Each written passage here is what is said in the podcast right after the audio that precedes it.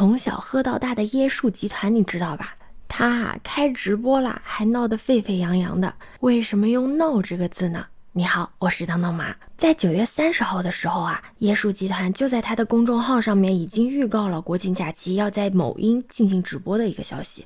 你想一下，向来又土又污的椰树集团要在某音开直播，真的是吸引了好多人的眼球，备受关注和期待呢。大家都很期待，在双语直播、喊麦直播等各种画风之后啊，一直不走寻常路的椰树集团到底会给直播圈带来怎样的新鲜感呢？椰树集团啊，也从来不让人失望。但是这个主播的阵容就是在告诉我们，椰树依然是那个椰树，还是那熟悉的配方、熟悉的审美啊。主播们的颜值啊都非常的养眼，除了男主播啊是撞脸吴彦祖的，四位女主播啊都是和椰树椰汁代言人徐冬冬一样的好身材美女。值得一提的是，虽然她们的颜值啊都很养眼。但她们直播间的画风啊，更是特别。除了三二一上链接，直播间的大部分时间居然是主播们在才艺展示。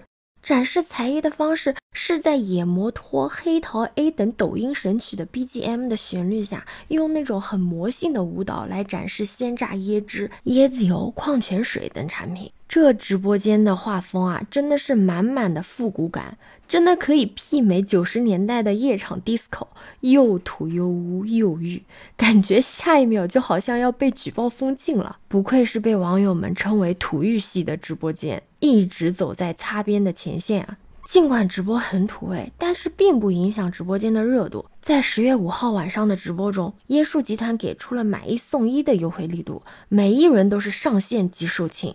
可以说是非常的火爆了。如果说世界上有什么东西不会变，那一定是椰树椰汁的营销风格了。似乎一直被时间封印在了过去，再也不会改变了。红黄蓝黑的海报配色，直击眼球的大字体，宣传中从来不曾缺席好身材的美女。我从小喝到大的品牌 slogan，仅仅是换一下年份的瓶子的包装，这些土味营销可给椰树集团能够从濒临破产到年收四十亿立下了汗马功劳。这里不得不提如今的椰树集团的董事长王光兴。从一九八一年到一九八五年，连续亏损五年的椰树，就差两万块就要面临破产了。一九八六年的时候，王光兴临危受命，担任了海口罐头厂的厂长。经过不断的改革，最终救活了椰树。到一九九四年的时候，椰树在全国饮料企业中的销售量已经排到了第一。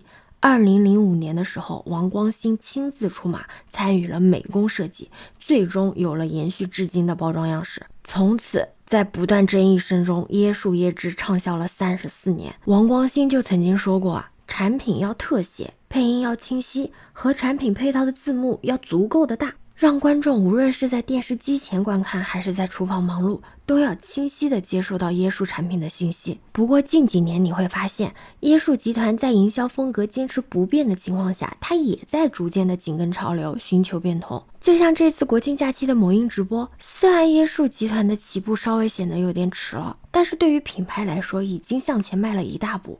而且今年椰树集团的变啊，也不仅仅是如此哦。早在今年四月份的时候，椰树集团就破了它三十四年中首次跨界的合作，和瑞新咖啡组成了联名的 CP。正是因为这是他三十四年中的第一次的跨界合作，直接把整个跨界营销的噱头拉满了，获得了超高的话题热度。这两个品牌联名推出的椰云拿铁一度到了供不应求的地步。在今年二月份的时候，椰树集团发布了开门红报喜，表示椰树集团二零二一企业全年销售持续增长，二零二一年比二零二零年增长了百分之十六点八二。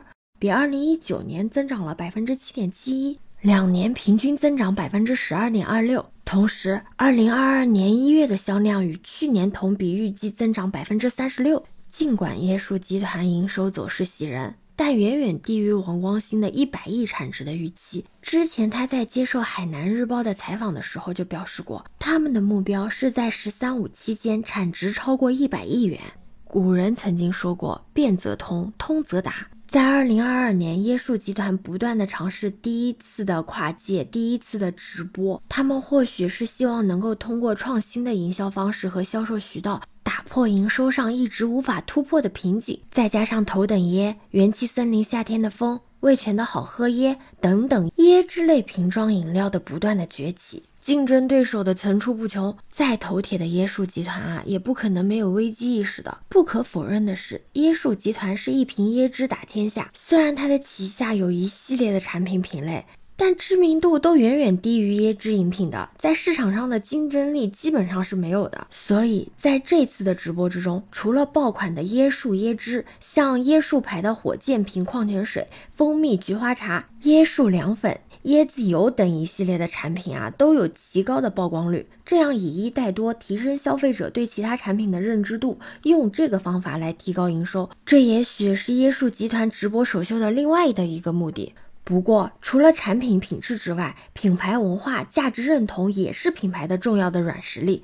像这种土味的包装、低俗的营销，虽然可以为椰树赢得流量曝光、话题的热度。但也引起了很多的负面舆论，损害了品牌的美誉度，也让不少人丧失了购买的欲望。所以，如果真的想要跟得上时代的变化，或许椰树集团还要再继续努力吧？你觉得呢？你对此事有什么看法呢？可以在评论区留言告诉我哦。欢迎收听、订阅走马，我是当当马，拜拜。